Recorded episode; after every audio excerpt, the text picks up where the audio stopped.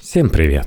Современные деятели культуры любят повторять, что настоящий художник свободен и никому ничего не должен. Но история говорит об обратном. Во все эпохи искусство работало на серьезного заказчика и обслуживало политические интересы. Запреты нередко становились катализатором вдохновения аутсайдеров, а идеологически верное художественное творчество не всегда было сугубо прикладным и однодневным. Кто придумал использовать искусство в интересах правящих элит, как менялся баланс сил и почему политическое неотделимо от высокого, а также что мы имеем сегодня. Запрещенка – краткая история музыкальной цензуры в отдельно взятой стране. Текст Виктории Мирошниченко для Knife Media – когда деревья были большими, а сапиенсы уже вовсю рисовали на скалах, искусство выполняло бытовые функции. Убаюкать ребенка, согнать овец пастушечьим рожком и напугать огромного зверя хоровой атакой – Последние исследования этномузыкологов свидетельствуют, что такая облава происходила с использованием техники боевого транса, важнейшей формы коллективного ритуального музицирования, которая оказалась решающим фактором выживания. Впоследствии оно становится легитимным и получает одобрение сверху. Боевой транс использовался на протяжении всей истории человечества – у викингов на этой первобытной технике был основан ритуал посвящения в берсерков, славившихся сверхъестественной силой и выносливостью. Ее реликты мы находим и в современном военном деле. Армейский шаг есть не что иное, как редуцированный танец, а строевые песни, в качестве которых нередко используются произведения популярных исполнителей, объединяют солдат сразу на нескольких уровнях сознания – Неудивительно, что во времена союза церкви и государства появляется иерархия музыкальных инструментов. От сакральных, читай полезных, до дьявольских. Как православие смогло обойти завет царя Давида славить Господа на псалтыре, гуслях и кимвалах? Архиепископ Филарет Гумилевский начинает рассказ о том, как музыкальные инструменты вытеснялись из церкви со слов предположительно святого мученика Иустина, второй век до нашей эры. Петь на инструментах, неудушевленных и кроталых, прилично детям или не пришедшим в разум, то есть иудеям. Почему в церквах и не допущено употребление песней на таких орудиях, как и все свойственное несовершенным в разуме? Напротив, положено петь просто – Спустя три века в том же духе высказывается Иоанн Златоуст. Бог дозволил иудеям употребление органов по их ленности и грубому чувству. Он хотел всем средством помочь их немощи, отклонить от идолов. Но теперь вместо органов позволено прославлять Бога телом – Ученик Златоуста Исидор Пелосицкий уточняет, что таким образом Создатель хотел отвлечь иудеев от шумных языческих праздников.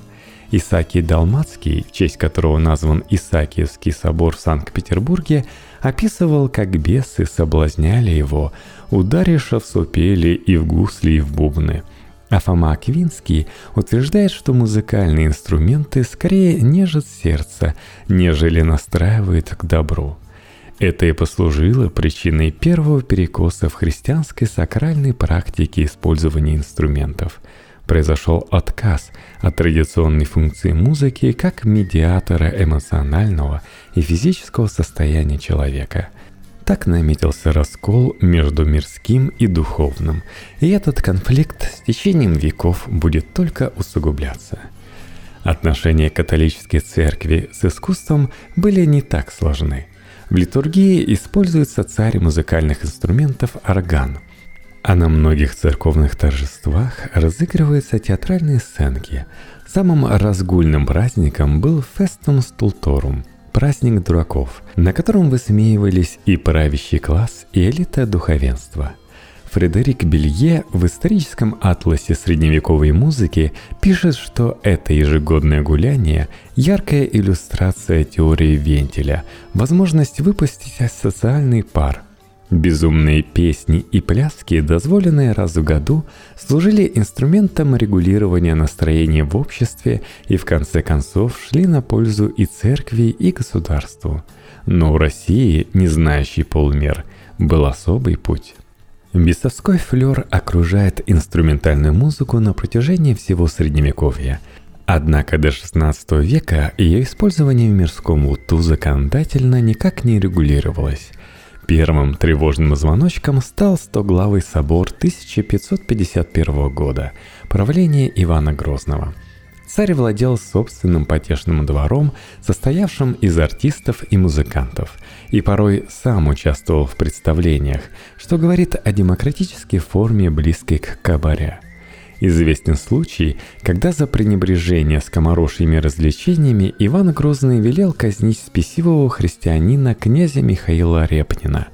Убийство произошло прямо в церкви во время литургии – Несмотря на то, что деятельность бродячих артистов вызывала серьезное недовольство духовенства, решение по этому вопросу приняли мягкое. Участие скоморохов в свадьбе полностью не было запрещено. Им нельзя было ходить с музыкой перед свадьбою и веселить людей пляскую на поминках, пишет Заевласова со ссылкой на Д.Ф. Стефановича – к этому времени уже сформировалась иерархия инструментов, которая резко отличалась от всего, что имело место в другие исторические эпохи. В Древней Греции флейты олицетворяли дионисийское начало, а лиры – аполлоническое. Схватки между флейтистом-виртуозом из людского рода и лучшим исполнителем на лире среди богов выигрывает, конечно, последний – Поэтому греки наверняка были бы разочарованы, узнав, как сильно сбились эстетические ориентиры у их потомков. Христианский мир сакрализирует трубу, главная функция которой – призывать воинов на рать. Струнные же инструменты, гусли и смычки низведены в ранг сатанистских – о чем это говорит? О системе властных структур, которые выдают патент сакральности лишь тому, что подчиняет массы их интересам, и как труба гонит народ на смерть. Подобные меры обусловлены инстинктом самосохранения больших групп. Они выводят инструменты объединения масс в область сакрального, продолжая традицию первых гоминидов. Иными словами, церковь в своей политике действует сообразно законам эволюции, хотя и не признает их. В 1648 году патриарх Никон доводил до логического завершения постановление Стоглавого собора и полностью запрещает игру на инструментах. Но это еще не все. Переняв опыт европейских коллег, таких как Савонаролла, он инициирует сожжение музыкального инвентаря – Стагнация длится 34 года, до прихода к власти Петра I, правление которого искусство начинает развиваться полным ходом. Два века Россия пытается догнать Европу, и это ей удается. В богатейшей империи было достаточно ресурсов на создание театров и приглашение дорогостоящих зарубежных труп – Западные композиторы нередко посвящали свои произведения местным вельможам, сочиняли вариации на русские мелодии, а для Берлиоза гастроли в Россию явились настоящим спасением.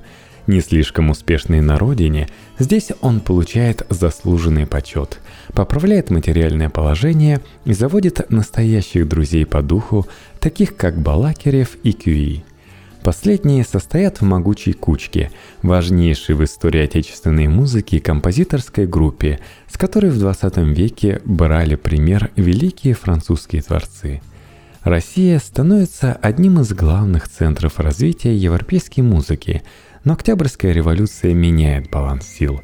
Многие представители элиты искусства эмигрируют, оставшиеся пытаются выживать в новых условиях – если в Российской империи музыка была развлечением избранных, то теперь, по завету Ленина, она принадлежит народу, а значит, обязана удовлетворять эстетические потребности этого самого народа, вкусы которого формировались вовсе не в императорских театрах. Похожий поворот произошел и после Великой Французской революции. Демократизация искусства, по мнению Арнон Кора, стала причиной деградации музыки и появления массовых жанров. Французская волна социализма размыла ориентиры музыкального прогресса, а русская, помимо прочего, еще и унесла немало жизней. Оппозиция большевиков и интеллигентов многим представляется в ярких красках супергеройского комикса, где один персонаж – озломленный крестьянин, а его противник – несчастный слабак, попавший в руки злодея. Однако эти и другие были по обе стороны баррикад, а о дипломатических неудачах большевиков в первые годы после октября старательно умалчивали – Историк Вячеслав Никонов сообщает в биографии Молотова, что в 1917 году Луначарский пригласил к себе на собрание 150 наиболее выдающихся петроградских интеллигентов, но явилось только пятеро – то же самое произошло, когда Наркомпрос в газете «Правда» призвал всех товарищей художников, музыкантов и артистов, желающих работать на сближение широких масс с искусством, явиться в Зимний дворец, канцелярию комиссара по народному просвещению. Никто не пришел. После ряда неудач и бешеного сопротивления интеллигентов, о чем Луначарский заявил на митинге 6 октября 1918 года, политика ужесточилась. Кто-то эмигрировал, те, кому уже повезло оказаться за границей, не возвращались. Но ряд представителей искусства надеялись вписаться в общее пролетарское дело, не потеряв при этом творческой чести. Многие из них впоследствии стали теми самыми чиновниками, которые производили массовые чистки рядов. Первой организацией, регулирующей создание нового советского искусства, был паралет культ – Однако его деятельность начала затухать после критики Ленина в 1922 В этом же году Владимир Ильич хотел закрыть Большой театр, но Молотову и Сталину удалось его переубедить. Екатерина Власова в книге «1948 год в советской музыке» описывает бедственное положение композиторов после октября и особенно выделяет среди произведений той эпохи Нанет Владимира Щербачева. В сталинское время этот композитор был забыт. Его имя вспомнят только в 1980-х годах. Но и сегодня Щербачева знают немногие – Отрешенный от мирских забот композитор – образ, который может существовать лишь в идиллических фантазиях и грезах. В реальности же человек, пишущий музыку, создает себе материальную или репетиционную базу, необходимую для выживания. Оттого искусство, рождающееся вопреки обстоятельствам, приобретает особый статус. Искусство становится на агитационный путь развития – Конечная цель – укрепить Красную Армию, но в основе лежит все то же стремление к выживанию. Только священная труба зовет уже не в крестовый поход, а на защиту социалистического государства. Неудивительно, что в это время с особым рвением возрождают хоровое искусство. Ироничное изображение пивунов мы находим в одной из сцен «Собачьего сердца» Булгакова. Подобная практика существует и в современной России – только теперь такой род культурного досуга внедряется в детские дома, а рекомендуемый репертуар содержит военные патриотические песни. Демиургические амбиции, не дожившие до революции Скрябина, который жаждал духовного преображения всего человечества, подхватило следующее поколение и трактовало в духе времени – Музыке, естественно, суждено совершить светлое действие обновления в деле устроения жизни народов. Извечно музыка была мятежной, сжигающей стихией и творческой формирующей силой. Владея энергией ритма и слова, музыка воплощает душевную тепловую волю к жизни. Только пребывая в состоянии музыки, человек существует.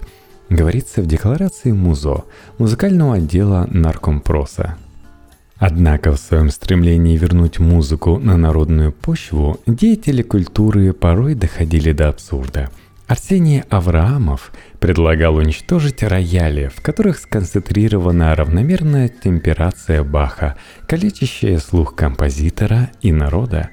Возникает ругательство художественная музыка, которая противопоставляется правильной, агитационной. Начинаются идеологические чистки, под видом сокращения бюджетных мест большевики проредили студенчество, избавив его от чуждого социального слоя. В 1924 году под раздачу попал композитор Александр Мусолов с характеристикой, не соответствующей производственным задачам. Это было ошибкой, ведь Масолов лучше многих указанным задачам соответствовал и сочинил немало произведений пролетарской тематики, самым известным из которого стала звукоподражательная зарисовка «Завод» из балета «Сталь». По иронии судьбы, на закате своих лет опальный композитор пишет музыку для мультфильма «Козел-музыкант», в котором заглавный герой создает вариации на тему, предложенную ему ослом, и опасается рецензии критика «Волка». Саундтрек Масолов вплетает несколько многозначительных цитат, в частности, из знаменитой арии «Сердце красавиц, склонно к измене» Джузеппе Верди, запрещенного Главным репертуарным комитетом РСФСР в 1924 году, намекая на переменчивость в пристрастиях музыкальных зуилов – Цензура начинает запрещать некоторые оперы западных композиторов – Верди, Масне, Крубини, Вагнера, делать купюры неугодных номеров в произведениях русских авторов. И одним росчерком отменяет множество премьер. Была разработана система оценки оперы с разделением на классы А, Б, В и Г, где Г – неприемлемые для постановки произведения – в эту группу неминуемо попадали «Жизнь за царя» Глинки, сказания о невидимом граде Китеже Римского-Корсакова и многие другие идеологические провальные сюжеты. Самая необычайная судьба постигла оперу «Игрок» Сергея Прокофьева. Задуманная еще в 1914 году, она должна была попасть на сцену Мариинки в 1917 году но революция не дала этим планам осуществиться. Прокофьев уехал в эмиграцию без нот. Партитуры и клавир остались в театре. Много лет спустя их удалось забрать, и премьера состоялась в Бельгии на французском языке. В России же оперу поставят только в 1974 Каждые несколько лет цензурные списки подвергались пересмотру – Появлялись новые регулирующие организации, такие как Российская ассоциация пролетарских музыкантов, РАПМ.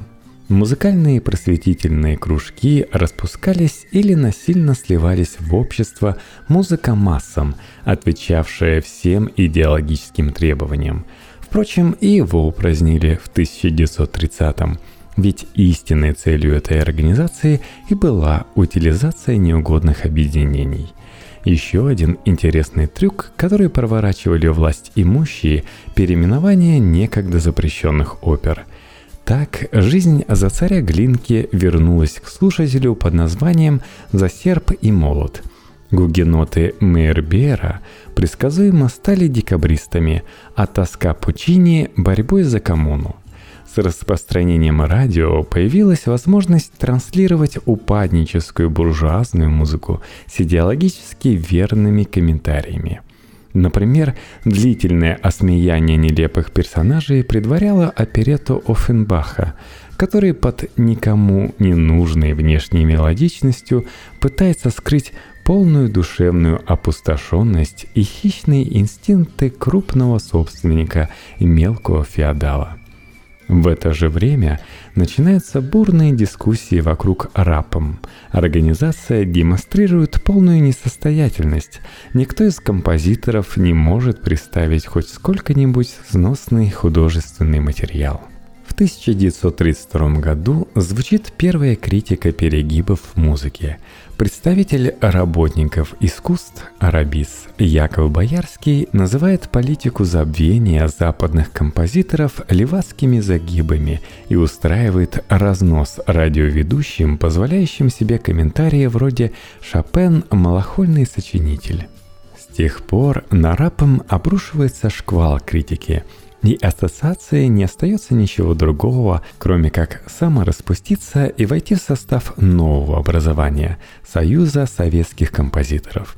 Принято рассказывать о бедственном положении Шостаковича, который был вынужден озвучивать немые картины игрой на фортепиано. Однако в начале 1930-х годов получить заказ на звуковое оформление кинофильмов было большой удачей, пишет Екатерина Власова – Именно Союз композиторов впервые поставил вопрос об организации бытового обслуживания работников.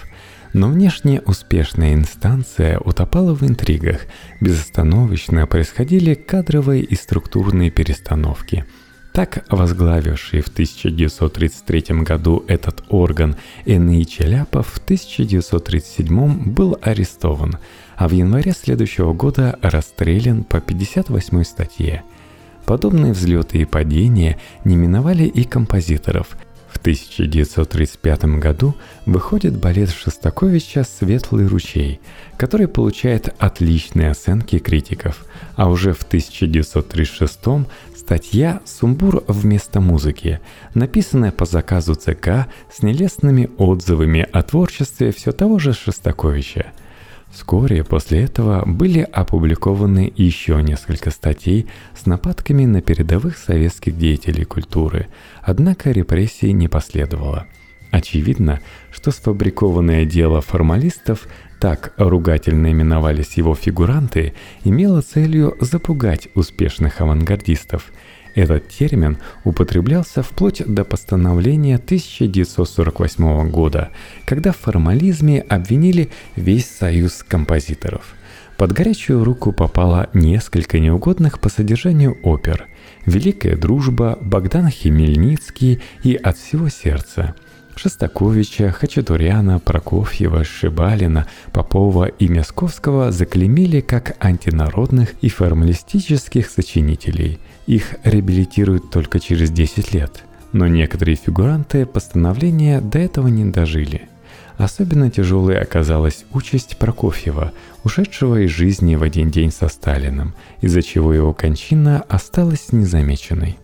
После смерти вождя обстановка изменилась, но не кардинально – Некоторые по-настоящему авангардные композиторы в политических играх не участвовали и под запреты не попадали. Например, Галина Уствольская, чья музыка долгое время была известна только знатокам. Эта модель безопасного и тихого выживания применялась и к другим авангардистам – Тихон Хренников, директор Союза композиторов с 1948 по 1991 год, прибегая к хитрым уловкам и непопулярным решениям, спасал многих сочинителей от излишнего внимания КГБ. В частности, запрет на выезд за границу Эдисона Денисова объяснялся стремлением защитить композитора, хотя и не исключено, что истинной целью было сохранить ценный кадр на родине – ведь для многих командировки оставались единственной возможностью законного бегства из страны. Не без препятствий со стороны чиновников существовали кружки авангардных композиторов, где начинали свой путь София Губайдулина и Альфред Шнитке. Но серьезных гонений на академическую музыку, как в сталинские времена, уже не было – КГБ теперь интересовала другая сфера, близкая к народу – популярная эстрада, пришедшая из упаднических капиталистических стран. Вопреки распространенному мнению, группа Битлз не была запрещена, хотя критика в ее адрес и появлялась в прессе. Самая популярная рецензия на Жуков принадлежит перу Никиты Богословского. Она заканчивалась следующим паскриптумом – если вы заметили, дорогой читатель, у меня в заголовке к слову «жуки» произвольно добавлен эпитет «навозные». Но мне почему-то кажется, что вы не осудите меня за эту вольность. Тем более, что по этому поводу мы вам кое-что объяснили. Однако вскоре после их оглушительного успеха стали появляться и положительные отзывы. Есть мнение, что известное высказывание Леннона о христианстве и его последователях изменило отношение советских властей к ливерпульской четверке в лучшую сторону. Гораздо менее известны нападки на слабое звено поп-музыки, авторскую песню и андеграундную рок-культуру – уже на закате существования СССР линия партии была наконец сформулирована в книге для широкого читателя «Идеологическая борьба. Вопросы и ответы». Наряду с рок-музыкой заметный эстетический и нравственный ущерб советским гражданам наносит блатная лирика, антисоветчина из репертуара эмигрантских ансамблей, а также убогие творения лжебардов – По своей риторике подобные высказывания напоминают богословские выступления против лжепророков, продиктованные необходимостью убедить массы, которые начинали требовать ответов. Поколению 90-х трудно понять, почему их родители с таким трепетом относятся к песням Высоцкого и Акуджавы. Иконой советского музыкального протеста стал Егор Летов – но сибирская панк-волна возникла не на пустом месте. Она была подготовлена бартами. Кукин, Городницкий, Ким в 1970-х магнитные ленты с их песнями контрабандой вывозили за границу и распространяли среди советских эмигрантов, которые в свою очередь переписывали материал на пластинки и той же контрабандой ввозили в Советский Союз – экстремальный антисемитизм, колымские лагеря, расстрелы митингующих, бардовская песня показывала настоящий союз без прикрас. Отца Владимира Турьянского сослали под Инту в 1937 году, где он и погиб, а всю семью, как врагов народа, депортировали в Казахстан – в 1960-х Турьянский начинает писать песни, в которых рассказывает о деле врачей, притесняемых и гонимых религиозных меньшинствах и собственном отце.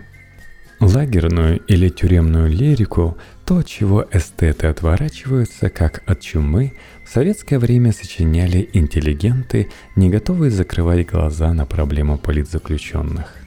Тюремная лирика и русский шансон обнаруживает глубокое диссидентское наследие, значение которого до сих пор не осознается в полной мере.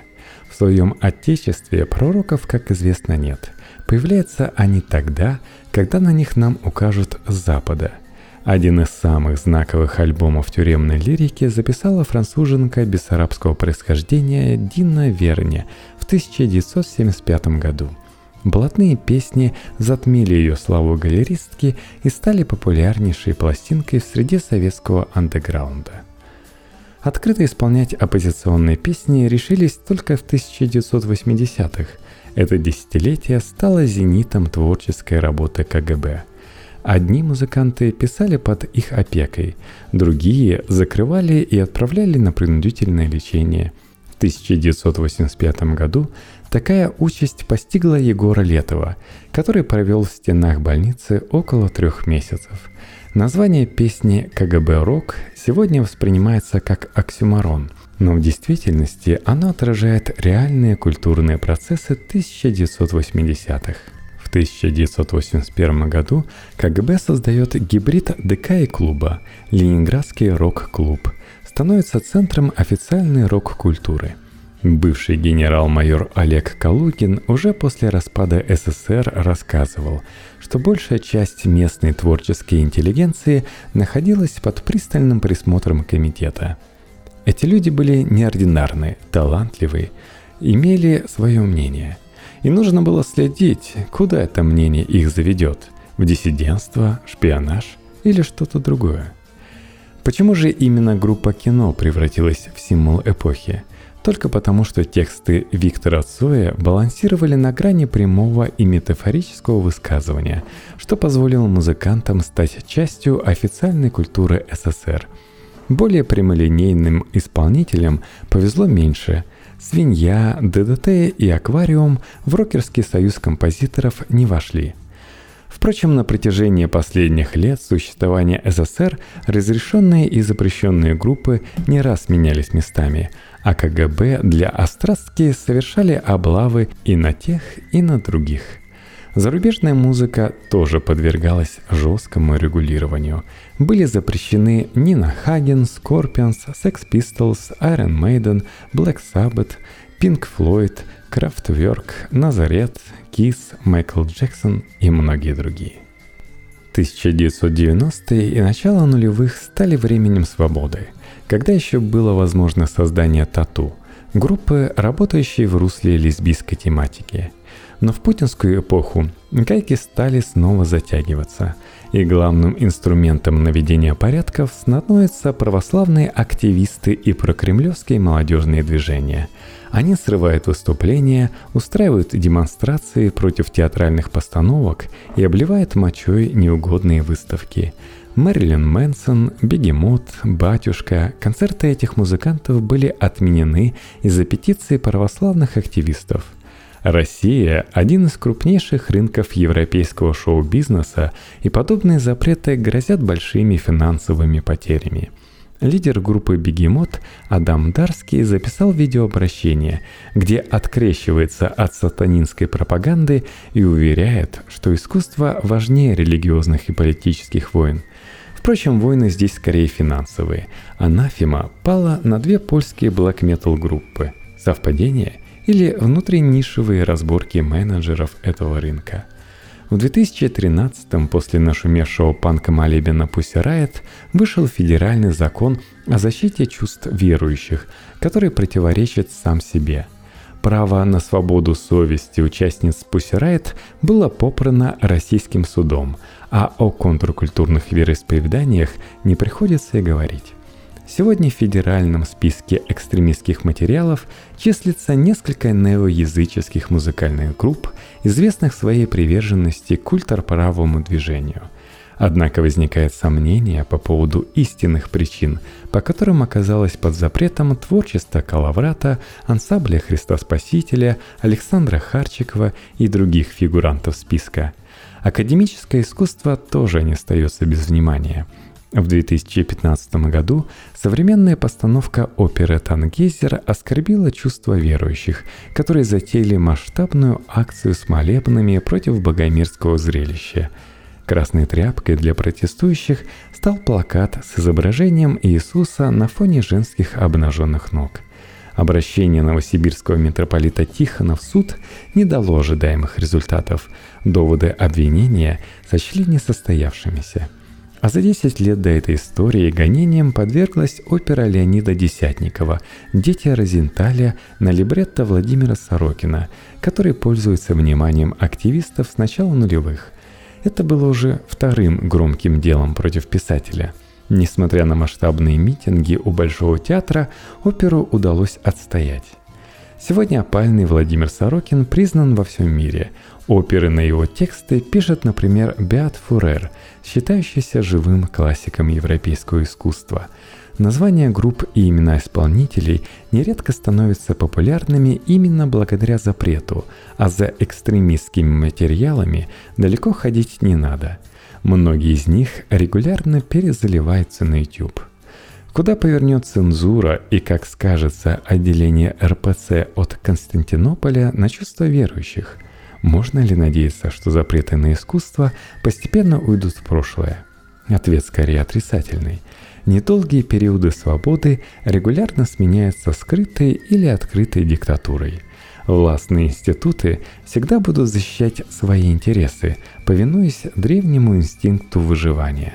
А творцы никуда не уйдут от мучительного выбора – примкнуть к сильнейшему, соглашаясь на его условия – или плыть против течения в борьбе с режимом.